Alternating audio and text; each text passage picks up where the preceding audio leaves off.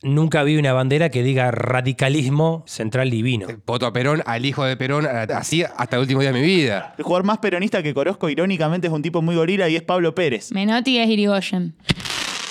Bengala Podcast. Más de lo que te gusta. Bienvenidos, bienvenidas amigas, amigos, esto es Fútbol Icoso. ¿Cómo están compañeros? Los recibimos en este, el último episodio premundialista. No quiere decir que no vamos a hacer más episodios en este mundial, en este mundial no, antes del mundial, sino que nos vamos a empezar a dedicar al mundial con la escaloneta 100%. ¿Cómo les va? Muy buenas tardes, noches, día a la audiencia. Muy buenas tardes, compañeros, que es el momento de la grabación. Eh, estoy muy contenta de grabar este episodio ya por haber llegado a esta etapa del año, que es mucho decir, por el tema que me convoca y porque siento que estamos cumpliendo, pagándole una deuda a la audiencia que nos lo pidió. ¿Qué tal, gente? ¿Cómo andan? ¿Todo tranquilo? Bien, Mauro, me tranquiliza mucho hablar con usted. Gracias a vos. Cuando- cuando- gracias a vos. Otro día de grabación. Sí, señor. Eh, escuchen, escuchen, corran la bola, fútbol icoso, no sé con qué rimarlo, pero mm, fútbol icoso hoy va a hablar de el peronismo ligado al fútbol. Es un tema que pidió la audiencia de fútbol icoso en las redes sociales, una parte de la audiencia de fútbol icoso en las redes sociales, qué bien, loco, estamos... Y no es la primera vez que le hacemos caso, porque nos pidieron Sí. futsal, nos pidieron Sí, nos pidieron, pioneras. nos pidieron unos cuantos temas. Sí. ¿eh? Eh, enhorabuena que nos pidan temas porque, viste, a veces las ideas se ponen medio escasani. Hoy, un episodio filosofal, si se quiere, ¿no? Un- vamos a, a- a dirimir, vamos a tirar ideas, vamos a imaginar cosas. No vamos a militar. Pero así como el año pasado fue, o el primer año, no me acuerdo en qué temporada hicimos. Primer año. En la primera temporada hicimos fútbol y comunismo. Eh, nos queda pendiente hacer fútbol y fascismo, por ejemplo. Pienso que tendríamos que hacer fútbol y capitalismo también, quizás. Pero está bueno tratar de imaginar al fútbol ligado a determinadas cuestiones. Ahora bien, si uno se propone hablar de peronismo, como que, al igual que cuando habla de fútbol, no hay una sola manera, ¿no? Una cosa es el peronismo y otra cosa es Perón, el, el que aparece la caripela en las banderas, ¿no? Hay, hay, ¿Se puede hablar, y le pregunto a ustedes, de un legado de Perón en el fútbol? Yo creo que hay una especie de simbiosis. eh, Lo dijo mi psicóloga. exactamente, esperaba esa devolución. Que me aumentó la terapia. Creo que no solo que hay un legado, que podemos ver hasta qué punto es tan profundo o no, pero creo que el peronismo también se nutre del fútbol. Más allá del, Sí. de, de si el fútbol qué, creo que el peronismo toma muchas cosas del fútbol, entendiendo que el fútbol antecede al peronismo, ¿no? Entonces, de alguna manera hay rasgos, hay símbolos que tienen en común. Bien. ¿Vos qué, qué opinás sobre este tema, Mauro Hugo Weiss? La masividad se me hace que, que puede hacer un poco de, de relación entre ambos. Bien. La popularidad Sí. y eh, la comida, lo alimenticio. Bien. Va por el, ese lado. el choripán. Sí, y, y la bebida gaseosa cola. La gaseosa cola trajo. Sí. Yo me imaginaba más un porrón. Yo el vino, mira qué loco. Ah, claro, vin, sí. El peronismo muy amplio. Bueno, y el fútbol también, ¿no? Porque está bien. hay- a ver, banderas de equipos, de hinchadas, ¿no? Eh, bueno, está la famosa Central y Perón, un solo corazón, qué sé yo, pero después tenés, por ejemplo, nombre del equipo, Perón y vino, ¿no? Como- lo- se, se ve más de un equipo. Sí. Racing, Perón y vino para todo el, pueblo argentino. Por parece. ejemplo, por ejemplo, ¿no? Pero no es el único, me parece que no es el único equipo. O al- hay hinchadas que se manifiestan abiertamente, bueno, listo, pum, ideología política. ¿Y, y de dónde sale esa ideología política de esa hinchada particularmente?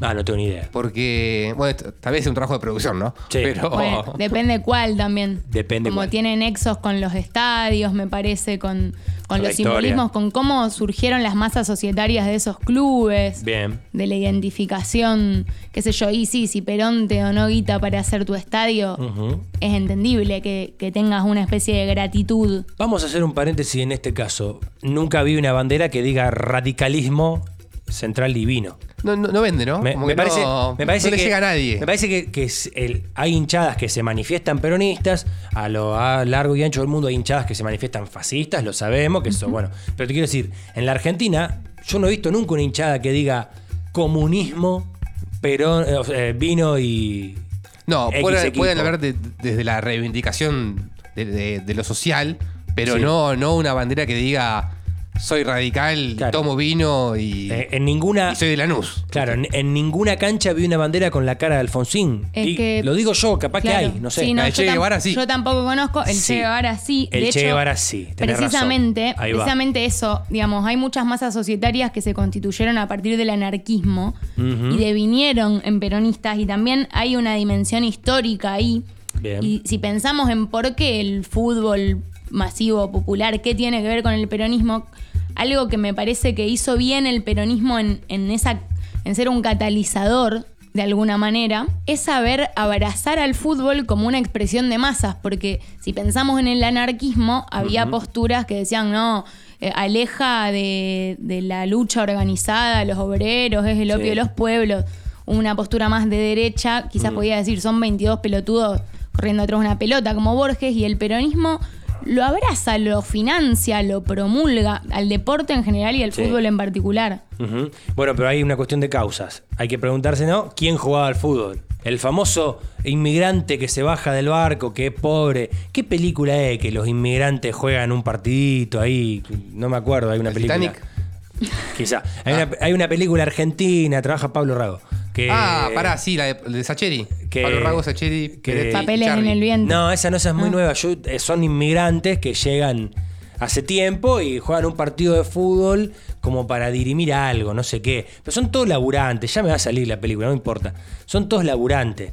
Y entonces también tiene una cuestión de, de- de masa y de que el sujeto del peronismo es el obrero.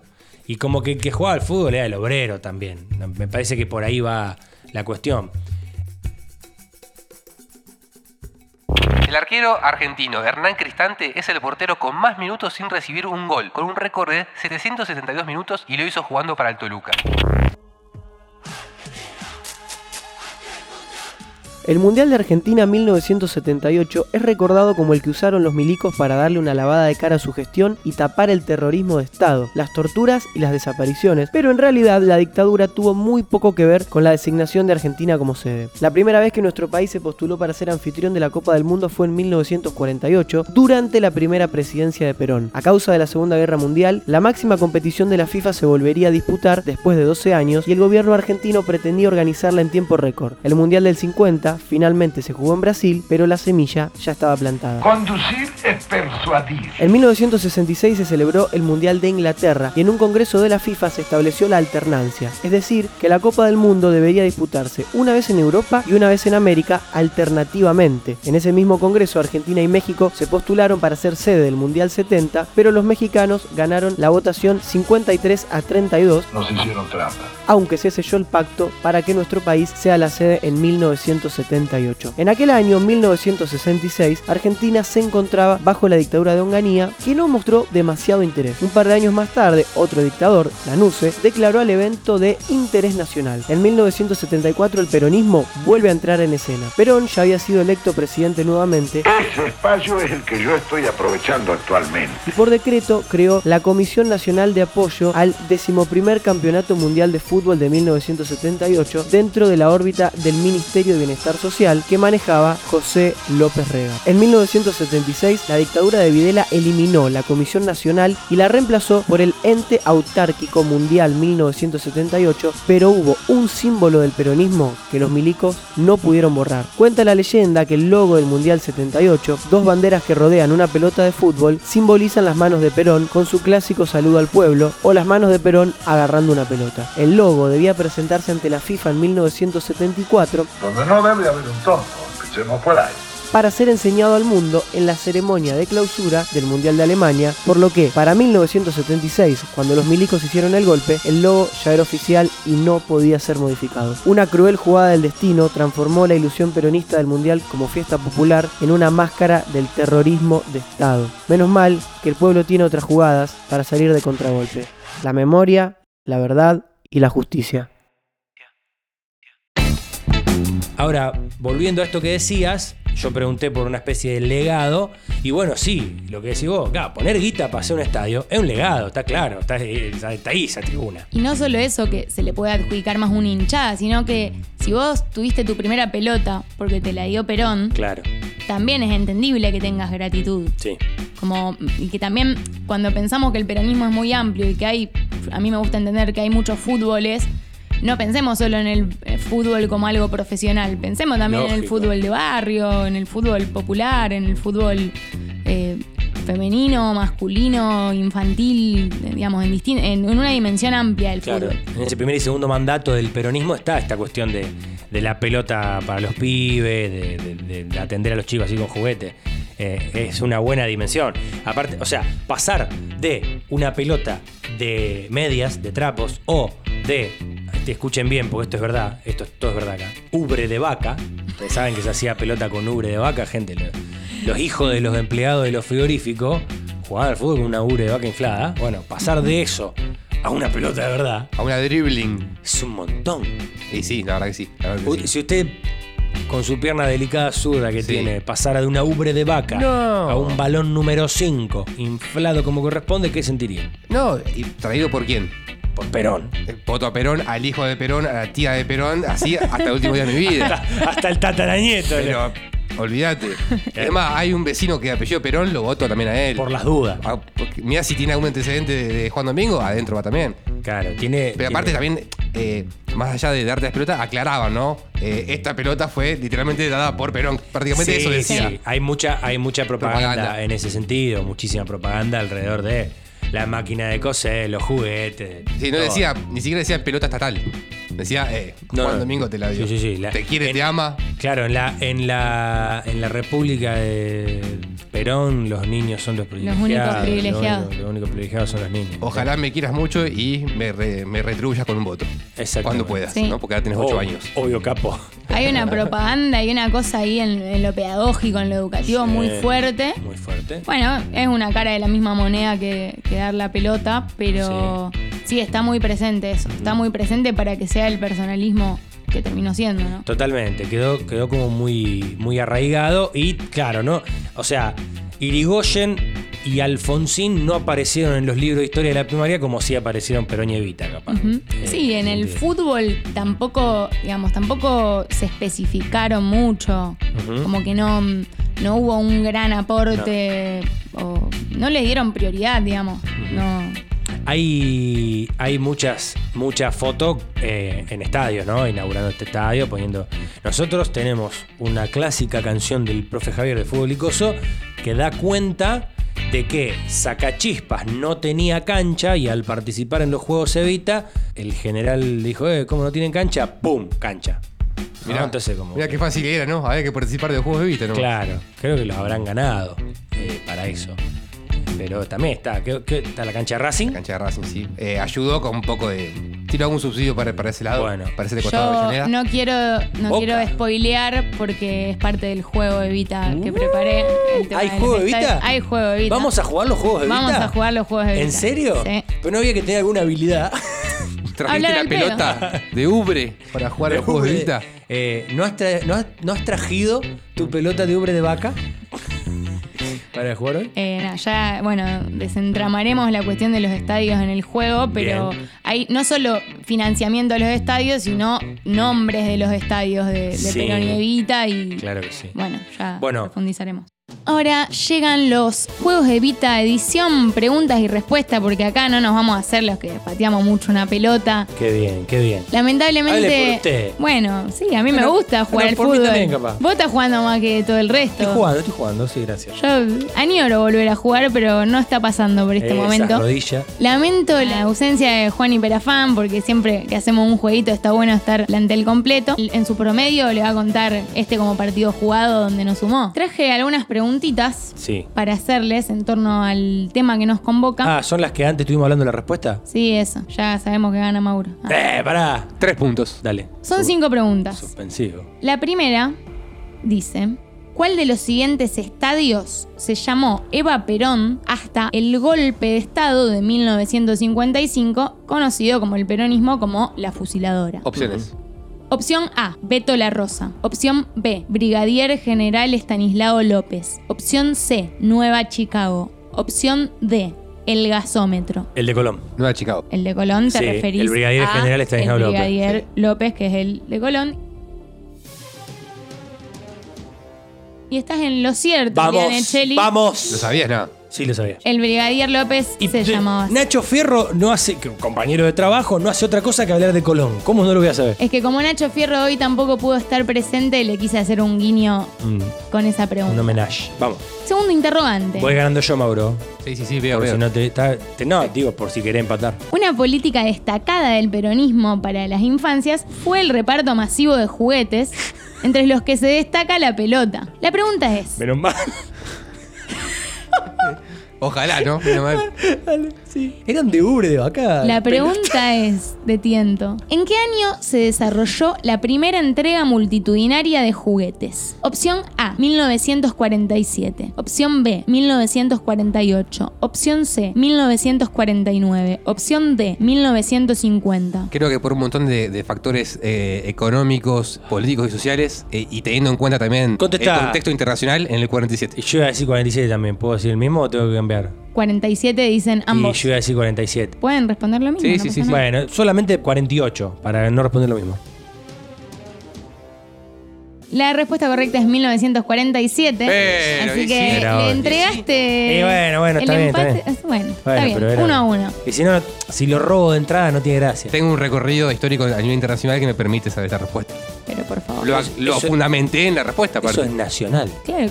Dale. ¿Quién lo puso? No, pero a ver, estamos. Ya era un mundo globalizado. No, de hecho no. Eh, Dale. de, de afuera se ve mejor, ¿viste cómo es?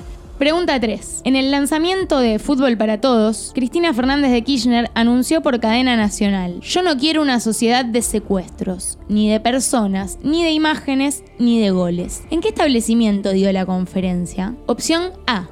El Congreso de la Nación. Opción B. La Casa Rosada. Opción C. El predio de la AFA. Opción D. El Estadio Único de La Plata. Uy, qué difícil. Estadio Único de La Plata, porque se inauguró por ahí, sí. Estadio Único de La Plata. ¿Qué sé yo? En el, el Congreso. Hacía algo distinto.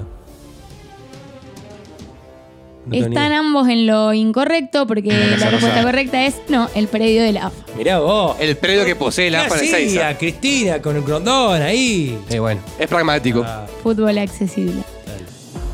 Pregunta número 4. El Tula es un hincha de Rosario Central pionero en llevar el bombo a un Gran- mundial de fútbol. Mientras Perón estaba exiliado en España con Franco, él viajó para regalarle su bombo. ¿En qué fecha encontró a Perón en España? El- Opción A, el primero de mayo, Día del Trabajador. Opción B, el 8 de octubre, cumpleaños de Perón. Opción C, el 17 de octubre, Día de la Lealtad Peronista. Opción D, el 25 de diciembre, Navidad. ¿Por qué hay tantas opciones? El primero de mayo. Navidad. La respuesta correcta es la C, el 17 de octubre, Día de la Lealtad Peronista. Hace pero opciones.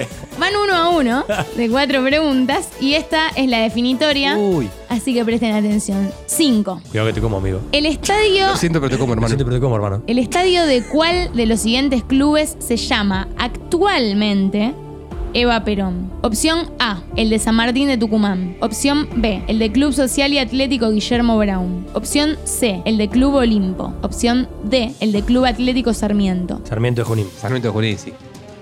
La respuesta correcta es Club Atlético Sarmiento, así que esto termina en un empate No. 2 Empatamos, a Rey. 2. No, no. Pero sí. No, no me lo comí. Así lo. ¿Cómo? el- No, porque regalé. No, siempre. Exactamente. Entregaste vos, vos declaraste las tablas. Soy un perdedor. Me tengo que. Me, Y yo me le, retiro. No. le daría mi oportunidad de empate, pero no, no va a pasar. No, no. Bueno, vamos a un balotage Soy un... Sí, ¿tenés balotage? Me muero. para la próxima. Dale. ¿Hay un fútbol peronista? ¿El fútbol es peronista? ¿Hay fútbol más allá de Perón? En la cancha, de, de- en el terreno de juego, a nivel táctico, estratégico, Sí, o, metodológico, o como, técnico. decía- o como decías vos antes de, de lo popular, de cuestiones que lo ligan, digamos. Se podría. Esto ya es.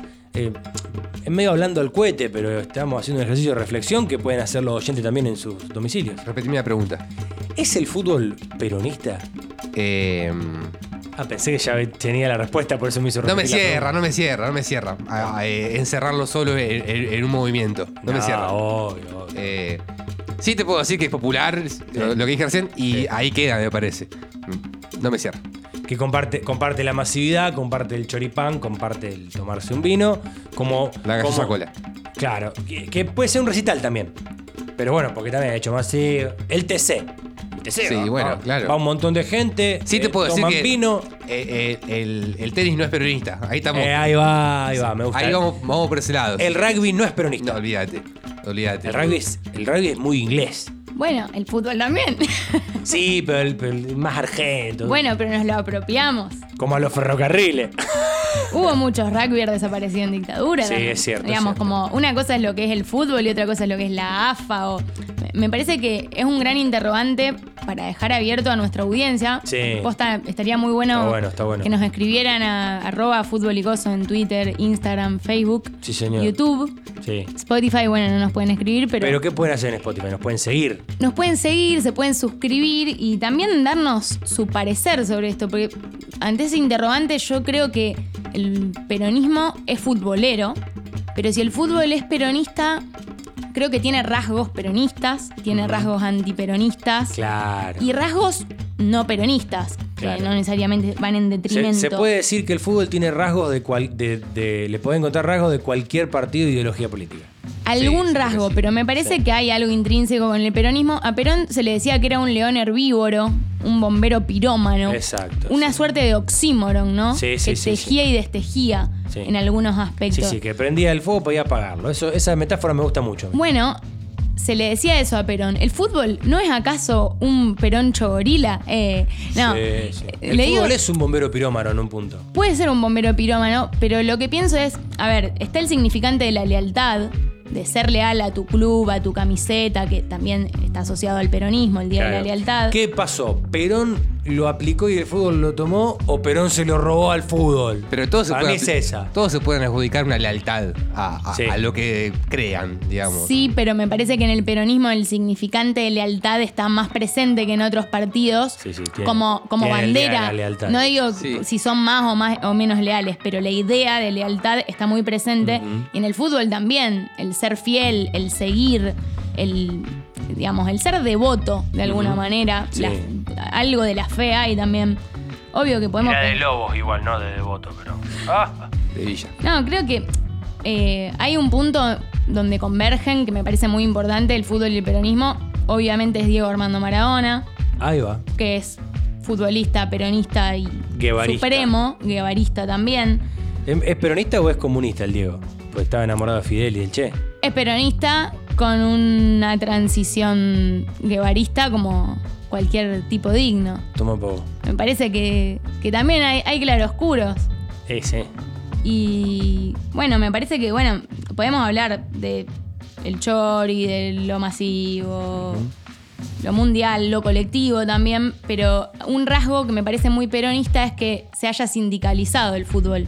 Por eso decía lo de Diego con Cantona. Ujú. O sea, la idea que hubiera un sindicato de futbolistas me Sí. parece que es un rasgo peronista. Pero también hay rasgos antiperonistas como las sociedades anónimas deportivas, las corporaciones audiovisuales en la transmisión del fútbol, la desregulación de exportaciones de jugadores. Los como- negocios para pocos, digamos. Claro, hay, hay un equilibrio o desequilibrio, desequilibrio que, que es un interrogante, es algo latente. No sé si es peronista o es antiperonista Claro. o, o qué prima, pero Lo me parece que hay mucho de las dos. Fútbol, por Dios. Es Lo que sale una entrada para ir a ver fútbol. Sí. Me acuerdo en el 2007 había un banner en un foro de, de Independiente, volvemos a los foros, Volvemos a los foros, sí. que decía 20 pesos la Popu es un AFA no. Me- Claro. 20 pesos la Popu, un AFA no en el 2007. Sí, claro, claro. Hay cuestiones que, que van más allá, digamos. Hay, el fútbol es tan masivo, pero es muy difícil des- despegarse del fútbol profesional, porque después si uno se va al fútbol barrial, al de los amateurs, al de los comunes, quizás le encuentren algunos más. Hasta si querés le podés encontrar su lado elitista al fútbol. Porque Sí. hoy en día, pero para el simple hincha que está a 300 kilómetros de la cancha, No llega. no llega. Son 4, 5, 6 lucas de entrada de platea porque no podés ir a popular porque tienen que ir solamente los socios. Sí, El viaje, la nafta, la comida. no llegas. No llegas. Bueno, no llegas. fútbol elitista. Estás en la plaza, son 8, 4 contra 4. el dueño de la pelota pasa algo en el partido y no le gusta, agarra la pelota, se va a la casa, no hay más fútbol. Se terminó. Chao. Sí, también. Hay de todo. Es un rasgo antiperonista ese. de Totalmente, Bueno, totalmente. eh, y podemos pensar también le- cuando manguerean, tipo enero, un calor de cagar, si manguerean en la tribuna, eh, manguerean en la popular. Eso para mí es las patas en la fuente Claro, eh, a nivel bueno. metafórico, como que es un símbolo ahí. O los guachos colgados del colectivo yendo a la cancha. También es eso de que la clase obrera, el populacho, llene los tranvías, los colectivos, como hay algo ahí. Seguramente vos no habías nacido cuando Macaya Márquez estaba cubriendo su octavo mundial.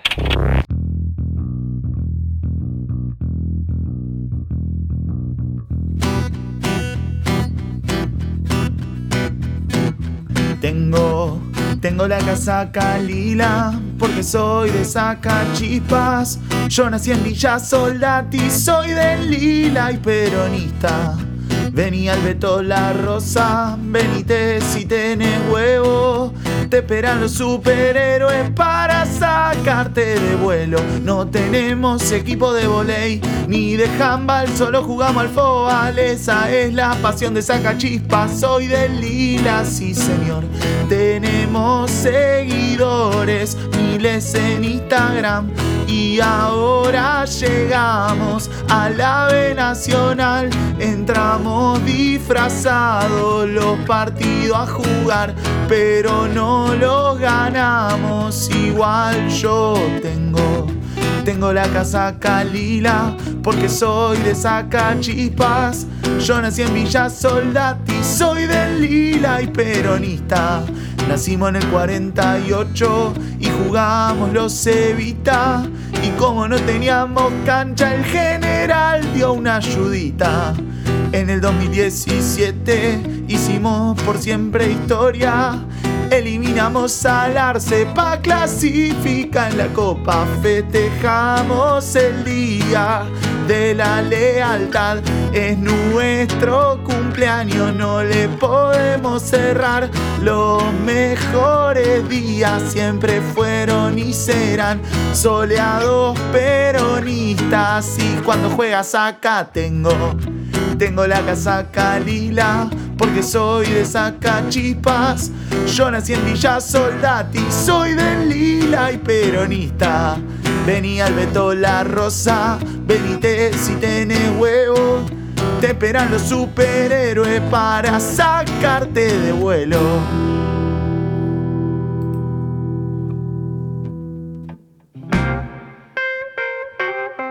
¿De qué jugaría Perón si fuera futbolista?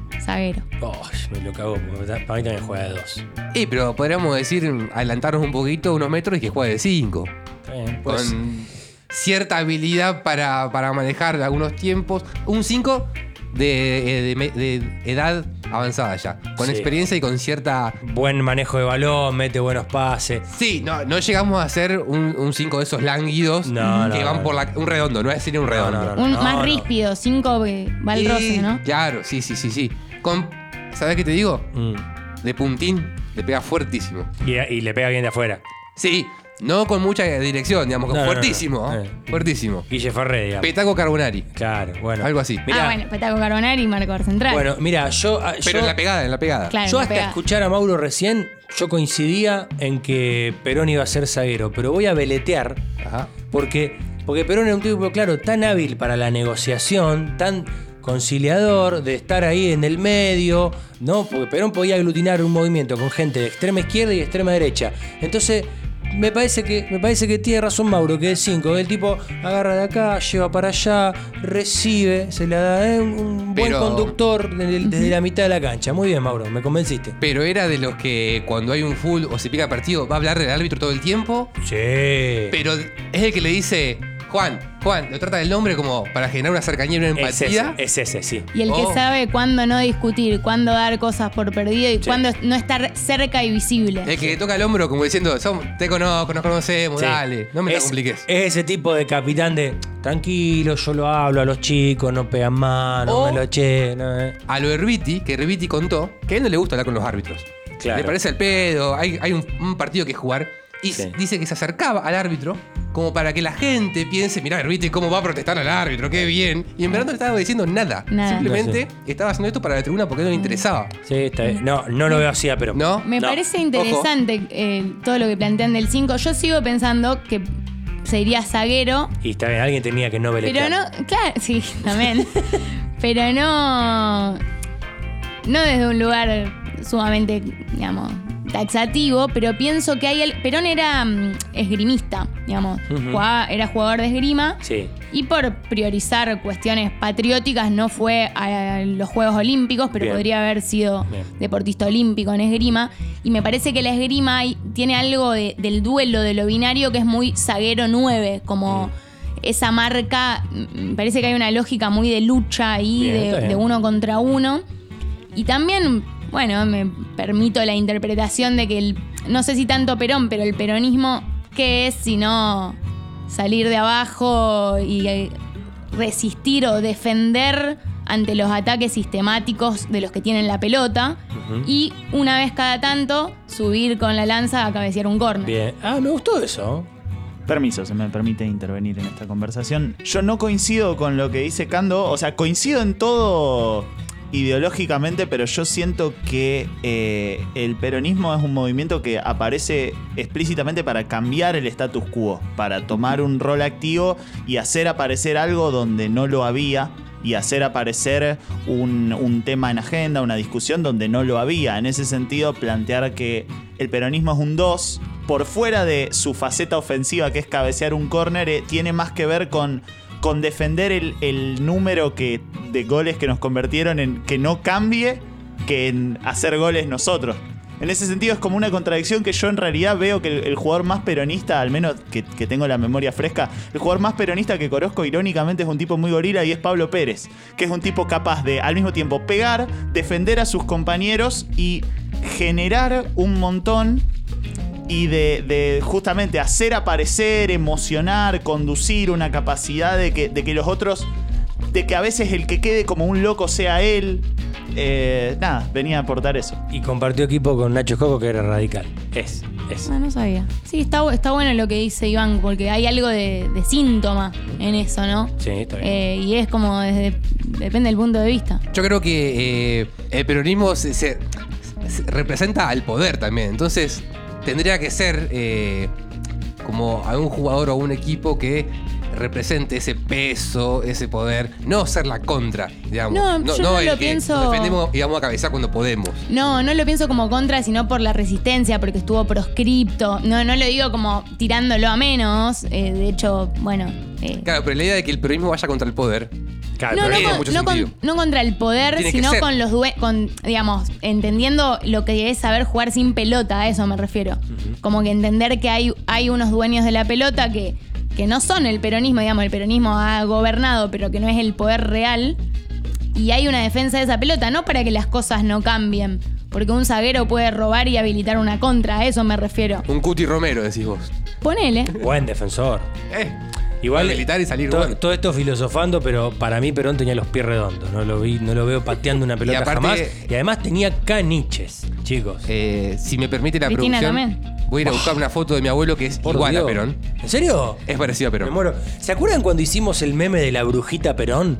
Que consistió básicamente en poner la cara de Perón a la bruja Perón. Ese meme nunca vio la luz, me parece. Sería ideal que, este, que en este capítulo, en la promoción de este capítulo, se vea ese meme. ¿Por qué no? Si quieren me aparece mi abuelo, que bueno, falleció en 2016, pero si quieren Lo podemos siento recordarlo de esta manera. En el carrusel de Instagram. Claro. Me gusta, me gusta eso. Minuto de.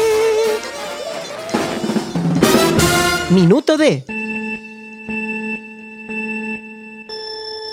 A sus 35 años, Lionel Andrés Messi tiene 781 goles y 339 asistencias en 987 partidos. ¿Querés más? Ganó 78 premios y tiene 41 títulos. Sin embargo, para la prensa hubo muchos nuevos Messi. ¿Quiénes son? Vamos a repasar algunos. Marco Marin. El alemán llegó con 23 años a Chelsea como una de las grandes promesas del fútbol mundial, pero terminó recorriendo Europa. España, Italia, Bélgica, Turquía, Grecia y Serbia. Hoy tiene 33 años y está retirado. Boyan Kirkic nació en España y jugó en la Masía. Aunque estuvo cuatro temporadas, nunca fue titular indiscutido en Barcelona. Pasó por Italia, Holanda, Inglaterra y Alemania. Tiene 32 años y juega en la Liga de Japón. El siguiente es Giovanni Dos Santos, el mexicano salió también de la Masía, pero nunca se ganó un lugar en el primer equipo del Barça. Anduvo por España, Inglaterra, Turquía, Estados Unidos. Tiene 33 años y hace más de un año se encuentra sin club. El último, Guy Azulín, tras buenas apariciones en su país, el israelí fichó para la Masía de Barcelona como promesa, pero nunca despegó. Pasó por varios clubes de España y también anduvo por Inglaterra. Hoy, a los 31 años, juega en el único Messia Virtus 1938 de la Serie D de Italia. Se puede ser, antes Mauro dijo, tiró una punta, que yo me la anoté mentalmente. Qué bien.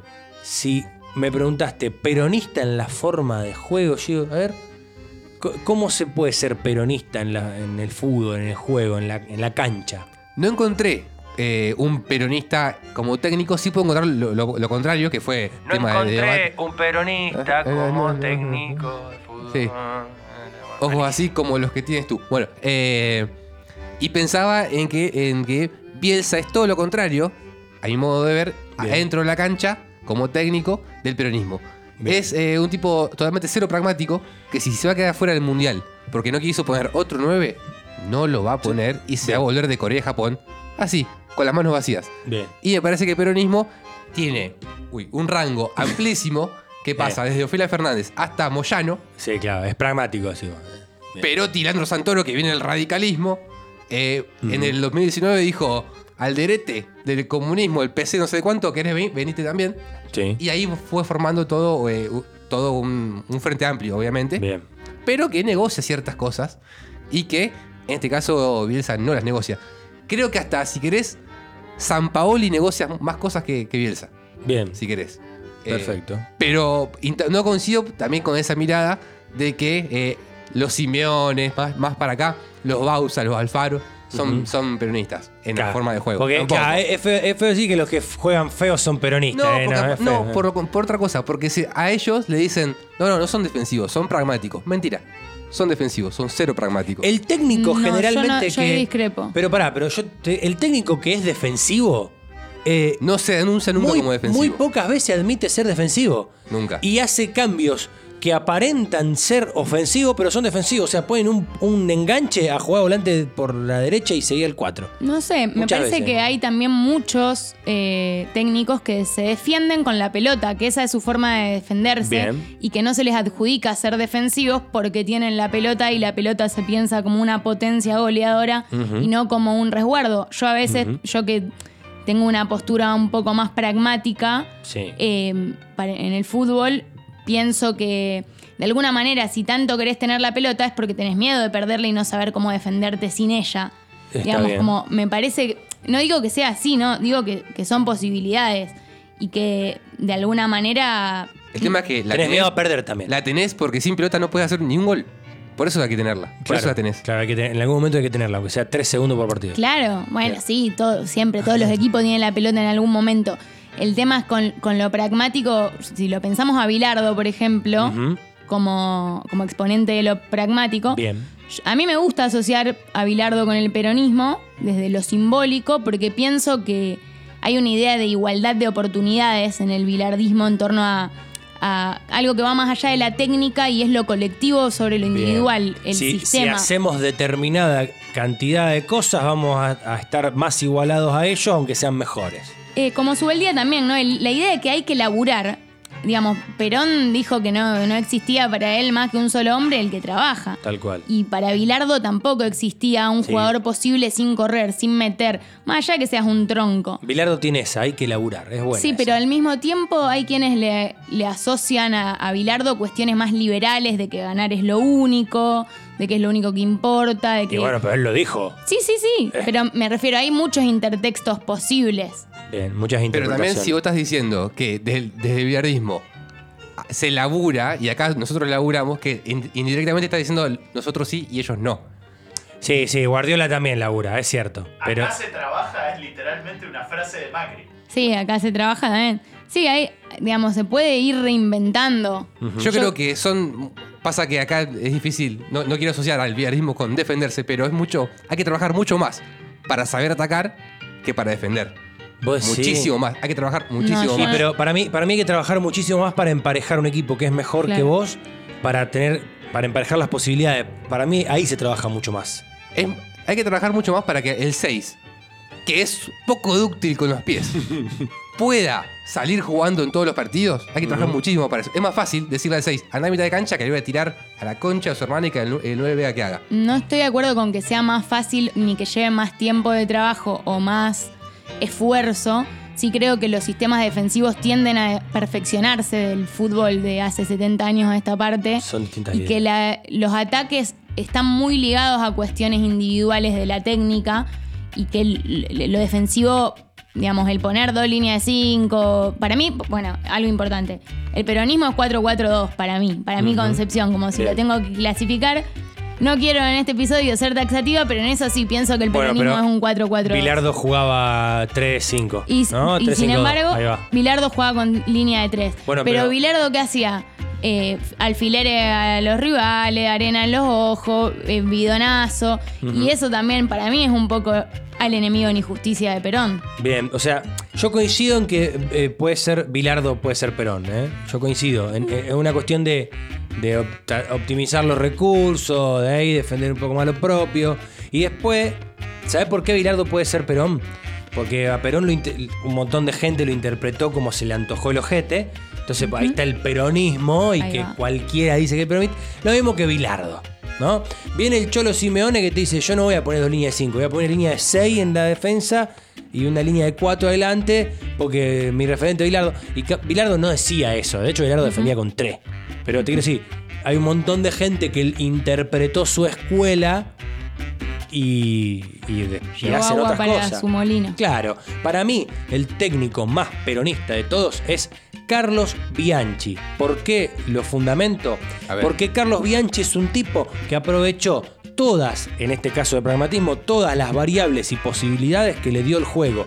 Bianchi tenía que jugar lindo, tenía pasaje y jugaba lindo. Tenía que defenderse y cagarte a patada, te cagaba a patada. Tenía que jugar con 4 o con 3 o con 5 en el fondo, lo hacía. Tenía que hacer posesión, lo hacía. Es decir, utilizaba las variables y los recursos que el juego le proveía, así como Perón sustituyó las importaciones. No sé qué hizo Claro. Perón, pero te decir, en, en cuestión de pragmatismo, me parece que Bianchi es un tipo que no se centró en esta idea, o en esta idea, o en esta idea, sino que es un mix. Claro. Sabela, Sabela que en las eliminatorias se vio obligado a poner a los cuatro, de, los cuatro A los fantásticos. cuatro fantásticos. y bueno, los puso porque aparte jugaban y metían cuatro goles por partido. Y los hizo andar. Llegó al mundial así, se lesiona uno, que era Agüero en ese momento. Mm. Eh, le y solucionó un montón y de acá cosas. ah, ahora viene la mía. Ahora sí, ahora sí. Pero fue pragmático en ese momento. Ahora voy a poder poner al flaco Fernández, a Basanta y a Campañaro. Exactamente, y Enzo Pérez la Bessi de volante. Entonces, pero fue pragmático en ese momento. Dijo, bueno, Sí. no me queda otra. La realidad me dice que juegan estos cuatro tipos. Es un poco. Porque la única verdad es la realidad, dijo Sabela. dijo- el, el equipo es el otro, dijo Sabela. Que para mí es un poco.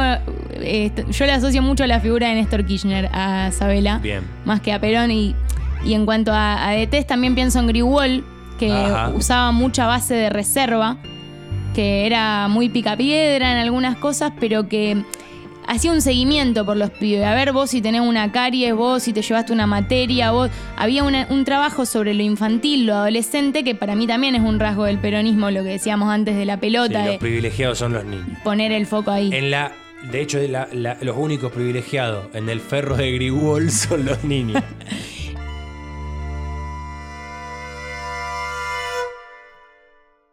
Seis minutos duró Patrick Eken en el campo de juego cuando le agarró un infarto. Murió en el hospital más cercano en la ciudad de Dínamo. Salgamos de Perón. Peronista. Peronti. Eh, No, mentira, Omar eh. Peronti. Eh, ¿Qué pasa? Yo quiero saber si Caruso Lombardi es peronista. Menemista, capaz. Bueno, Menem, Sí. Menem se decía peronista. Claro, Caruso Lombardi mm, es, eh, es Dualde. Sí. Es Dualde. Cuando vos estás, Tiene mucho. cuando vos estás mal, mal, mal, mal, Sí, te salva. sí. Después no sirve para nada. Scaloni. Es, es medio chanta, es medio corrupto. Caruso es, es Dualde.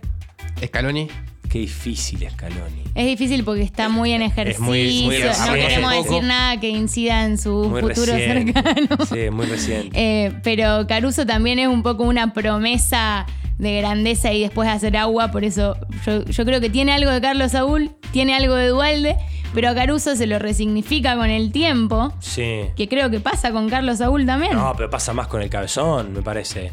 Dualde, Dualde salió en un documental, eh, en el documental de cabezas, diciendo, sí, a mí, a mí me quisieron tirar un muerto. Y él, él tenía la, la bonaerense sociedad anónima, tenía, digamos, es como, ¿no? Pero. Yo creo que eh, estoy buscando el técnico menos peronista de todos. Alfio Basile. Alfio Basile es el técnico menos peronista de todos. Fundamente. Trabajador, claramente, sí, sí, sí. Pero Copa América 2007 estaba Titi Benedetto haciendo móviles desde el hotel y estaba Coco Basile en la pileta, codo en el borde de la pileta, tomabas un trago, esos traguitos que tienen los sorbetes acá en vuelta, verdad. Sí. Dos días antes de cuartos de final Bien. y sus declaraciones en otros partidos eran. Yo lo pongo en la cancha, pero después ellos se mueven. Claro. diciendo, ¿yo qué más querés que haga? Eso es, eso es una actitud muy macrista, hombre reposera. Como estado más ser. chico, tipo. ¿Eh? Como estado, un estado más chico, no me rompan los huevos, yo no puedo controlar todo. Claro, yo los pongo, pero el problema es que después ellos se mueven, ¿viste? A mí me parece eh, el menos peronista de todos. Última y cerramos. Menotti. Menotti es Irigoyen.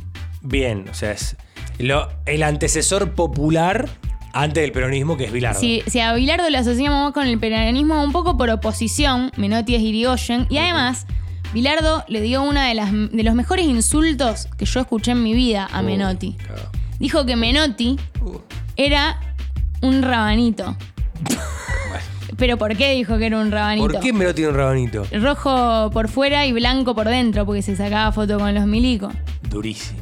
¿Menotti la Videla, entonces? Nada, nada, No, no, no. no le vamos a asociar a eso, pero bueno. Yo creo, yendo un poco más a lo contemporáneo, así como hablamos de Isabela, que no puedo desligar la imagen de Cristina Kirchner de Diego Armando Maradona. No sé si como DT, Mm. capaz como jugador. Bueno. No puedo, no puedo desligarlo también por, por la relación intrínseca que tenían. Bien, está bien, sí, sí. O sea, se, quer- se querían también, ¿no?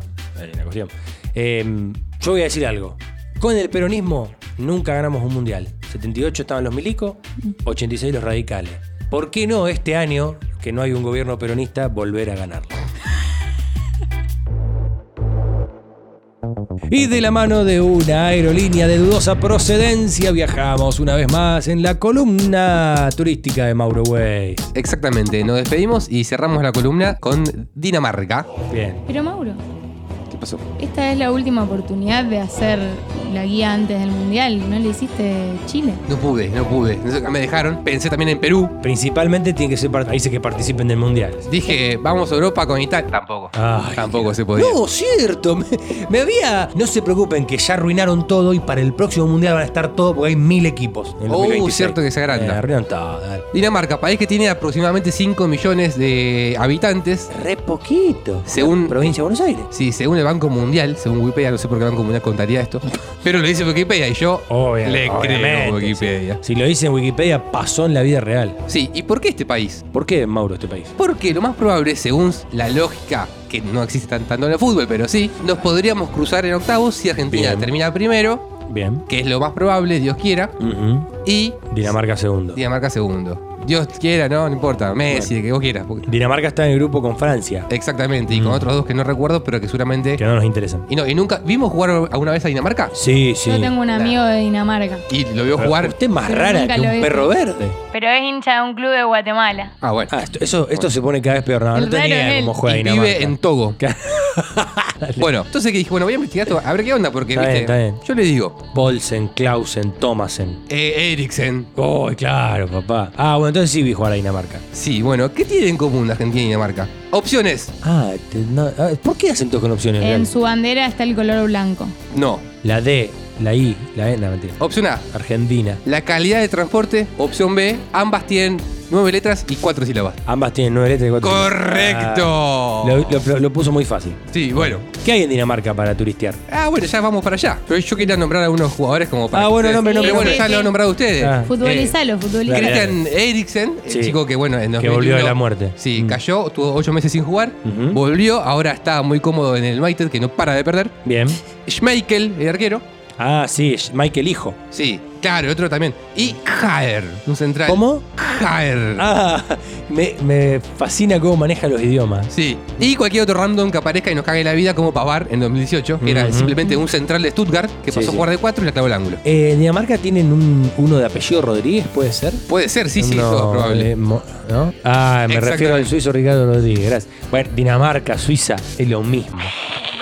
Cruz blanca sobre rojo. Cruz Blanca sobre, bandera, sobre trapo rojo. La Cruz Roja. ¿eh? ¿Han, Paraíso- han paraíso visto fiscal. alguna vez alguna duna migratoria? Yo, mi Una papá tenía un Fiat Duna cuando yo era chico. Y migraba mucho mi papá de Y chico sí, también. viajaba bastante. Una que la duna camina como un roedor hasta migrar. El viento la mueve aproximadamente 18 metros al año. Toda junta se transporta 18 metros por año.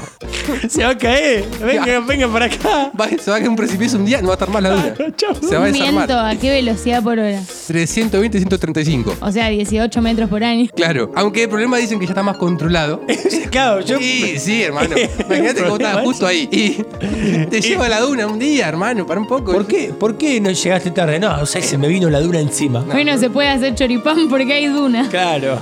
Eh, De hecho, es más, durante los siglos XVI y XVII Ah. causó demasiado daño a la población. Ah, que la. Pueblos enteros quedaron cubiertos y las tierras no pudieron ser cultivadas. Exact- Por la duna. Exactamente. Ah, o sea que está el problema. y pero, Fernando. desde arriba de la duna, Sí. ¿qué puedes ver? El- Vistas impresionantes. El, el pavimento, porque el Fiat Duna es muy de que se le Sí, pique el piso. Sí, sí, sí.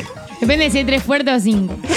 No, no, el Fiat Duna. No, no, el Duna no, el Duna es. eh, Tres cinco. puertas en Es Fiat cinco. Uno. Claro, el Duna es 5, sí, sí. Acá en- carburando. Hola, acá el Topo, uno de los editores. Solo quería aprovechar el mayor pico publicitario del Fiat Duna en los últimos 25 años para decirle a Fiat que tiene las puertas abiertas para publicitar en Futuricoso. Sin más que decir, continuamos con este podcast. Fiat Duna, el auto que necesitas. Lugares para visitar en Dinamarca, ¿no? Claro, porque era una guía turística esto, dale. Bueno, si yo le digo Christian Andersen, ¿quién me dice? No tengo más puta idea. Un exjugador, un Claro, el 4 del Una año marca de 90. perfume. Es un escritor danés. Me gusta eso. Es verdad, me gusta. Eh, me gusta. Sí, sí, sí, sí, con dorado, publicidad dorada, así, Sí, sí. Eh, bueno, es un escritor que nació en la ciudad de Odense. Mm, y sí. fue el autor de, escuchen esto porque lo van a conocer seguro, Patito Feo y La Sirenita. No me digas. Exactamente, sí, sí, sí, sí. sí. Mirá vos. Lo que se puede eh, eh, conocer ahí es, bueno, en, en su ciudad, Claro, la casa, eh. que ya es un museo. Claro, tiene un pupitre acá, escribió Patito. Exactamente, con esta, lápiz- con esta pluma Eh, claro. supo claro. decir que la sirenita iba a ser tal Tremen- o cual manera. Tremendas verdades. Sí, ahora es un museo, bueno, donde la gente entra y puede conocer más sobre su vida. Jamás me imaginé que un danés hubiese escrito esas dos eh, obras. Ya de por sí me, me parece curioso que le digan daneses a los. o no dinamarqueses. No dinamarqueses. como- ¿Dónde está mi Si pan el- danés? Aparte, si el gentilicio es nuestro, ¿qué nos costaba decir dinamarquesa en vez de danés? Ya voy por las desventajas porque por ahora es bastante choto todo. Sí. Y quiero profundizar en eso. Ah, bien, perfecto. Porque, ah, ¿quién dijo que vivir en Dinamarca es divertido? No, no, te- Claro. no creo que tenga nada divertido Hizo, Dinamarca. eh, hizo una guía turística hace un tiempo de. Ah, en Alemania, que recomendó que no vayan. y más o menos sí. Y, Alta, alta tasa de suicidio debe haber. en Dinamarca. Noruega, Dinamarca, países nórdicos, hay una alta tasa de suicidio. Básicamente porque no tiene nada en qué preocuparse. hace frío. Bueno, Aburren. Mm, muy poca luz solar. qué mal. Muy poca luz solar, sí, sí, Son sí. garrones. No como acá que en enero 9 de la noche todavía estás con las ventanas abiertas, pero Hermoso. dejando que entre el sol. Arrancá el fuego para el asado y es de día. Exactamente. O- Hoy viste que se te hace corta la noche acá. Sí, Como, por supuesto. Uy, son las 10, tengo que dormir mañana laburo. Sí, sí, sí. sí. Yo con todo, lo, con todo lo gobierno me levanté a las 6 de la mañana. Con todo. Está bien. Quiero aclarar. Cosas obligatorias para hacer si andás en Dinamarca. Por Abrigarte. ejemplo, vos eh, andás en bicicleta. Sí, me Como encanta. solemos hacerlo acá. No me ¿no? digas que no puede andar manos libres. Sí, sí, sí se puede. Hay, a una vieja te va a cagar a pedo porque bueno, así son- se preocupan por eso. Pero lo que Sí, tenés que señora hacer, mayor. de hecho, una mano libre tenés que tener para avisar que vas a doblar. Mirá vos. El guiñe eh, es como automático Sí, y con tu indica- brazo. Taca. Ay, yo lo uso Patri- acá sí. en Rosario. Claro, eso acá se, Precios se cuidados. debería Pero hacer. en situaciones donde te ves como cerca de auto, cerca como de, che, voy a doblar. Acá siempre, tipo, como el ¿Estás guiñe del solo? auto. Tuki lo hace, Sí, listo. sí, sí, sí. Si no, te multan. Porque si no lo haces de manera anticipada, podrías recibir algún, algún que otro insulto. Y eso es como Ah, otra, mirá. otra coincidencia con acá, Tenés, ¿no? tenés que tener cuidado en Dinamarca porque vos sabés que hay un viento que mueve una duna Una de entera, 18 hermano. metros al año. Entonces, si te agarra ese viento en contra, Vale, que te agarre y no dobles. Agarrate. complicado la bici. ¿eh? Dale. No dobles, agarrate ese manubrio. agarrate. Va a ser la salvación tu manubrio. Dale. Bueno, no esperes un gracias en Dinamarca. No, No, esperes te- un gracias. No, te lo dirán en el idioma de ellos. No, no, Ay, no, qué tampoco. horror, tampoco. boludo. Que no te agradezcan. ¿No? Me parece horrible. ¿Sí? Feo. Dice, ah, supuestamente según la, la cultura dinamarquesa eh, son redundantes. Decir gracias y por favor es redundante allá. Ah, bueno. Como Son que se- unos culos rotos, mal, Se sobreentiende que maleducados. somos todos agradecidos, Son unos digamos. maleducados. Horrible. Ah, vos me estás diciendo que hubo un médico que lo salvó a Christian Eriksen la vida en el medio de esa cancha. El loco no fue capaz de decirle muchas gracias, señor. No, porque se sobreentiende que Ah, somos todos te agradecidos. puedo ya está. Yo no te puedo creer. Aparte le pedí un favor a alguien y que hace, tipo, me pasás la ensalada. Exactamente. Sí, ahí tenés. Y nadie se dice por favor ni gracias. Lo más Re probable fuerte. es que si vos Horrible. pasás la ensalada, te quedes como, da, che, decime gracias, y te mire como diciendo que necesitas algo, yo te pido ensalada nada más. No, no me grita un gracias, una, una pasada de ensalada. También sabés de qué hay que olvidarse? ¿De qué? Del cómo estás. Ah. En el saludo. Ah, ah, ah, ah, ah. En el saludo. Bien, bien, bien, bien, bien. Me gusta. Cosa que eh, por acá eh, podríamos empezar a implementarlo. Está muy bien, es una ficción discursiva. Me chupa un huevo cómo está. No me interesa Te Saludo por educación. No me Ah, interesa. entonces Candela le anotó un poroto a Dinamarca. claro, es como, hola, hola. Hola, ¿qué tal? Todo Ah, no, ¿qué bien, tal tampoco? viste esa No que se viene todo bien, ¿cómo estás? ¿Cómo Ah, andás? ¿Qué es tu-? Nada. ¿Qué tal tampoco? No. ¿Alguna Hola. vez que vos preguntaste cómo estás? ¿Querías realmente saber cómo estabas? ¿Cómo estaba Pocas, pocas, pocas veces, pocas veces. Difícil, porque si vos ya en una charla, que ya está tipo en la parte de la mitad de la charla, Eh, ahí, le preguntás, che, ¿cómo andás? ¿Cómo va tu vida? ¿Laburo, estudio, el fútbol? Pero cosa, al ¿no? principio como que no, no, no, no, no. No, no quiero un saludo tuyo. Y los eh, daneses ya están adelantados. Nosotros tenemos que copiar esa parte del no hay Pero saludo. tien- tienen bar. Estaban, pero tienen el semiautomático ya. Que, tipo, ahí te dicen, Sí. no, no saludo más. Bien. No saludo más. Otra cosa para hacer en Dinamarca. Además de no preguntarle a la gente cómo está. No, hay castillos hermosos. Ah, bien ahí. Sí. Por fin una de turismo. Sí, castillos muy parecidos a los que viste. ¿Vieron el, el que estaba en Rusia? Que De la está en- Plaza Roja. Sí, Ajá. con esos colores medio. Estridente. Sí, hay mucho de eso, hay mucho de eso. me gusta. Eh, Viejos. sí, sí, con muchos años, con muchos años. Y que como son muy, muy proclives a que la. la. ¿Cómo se llama la gente que va a visitar? Los turistas. Los turistas. La guía turística La- y él no se acuerda cómo ella. La palabra turistas. Claro. Bueno, eso, básicamente es eso. Y bueno, quería traer la información porque aparte, eh, un potable rival, yo creo que, no sé si quisiera esquivarlo o no, la verdad que nunca vi cómo juega Dinamarca.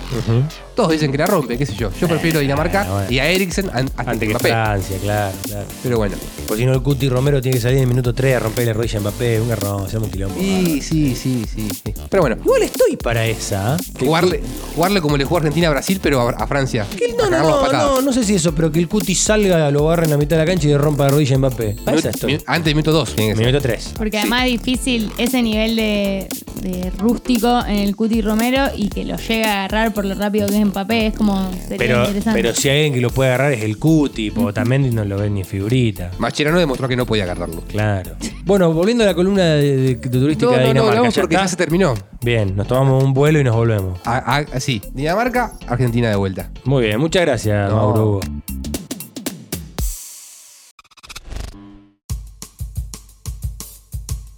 Futbolicoso es una producción de Ignacio Fierro, Mauro Weiss, Candela Dolores, Juan Ignacio Perafán, Eliane Cheli, Iván Jiménez, Cristian Skinner y Maxi Gómez. Se graba en Brújula Coworking y se emite por Radio UNR y Radio Sport Casilda. Podés encontrar todos los episodios y más contenidos en Spotify y YouTube. Seguinos en Twitter, Instagram y Facebook. Siempre como Fútbol y Coso. Bengala Podcast. Más de lo que te gusta.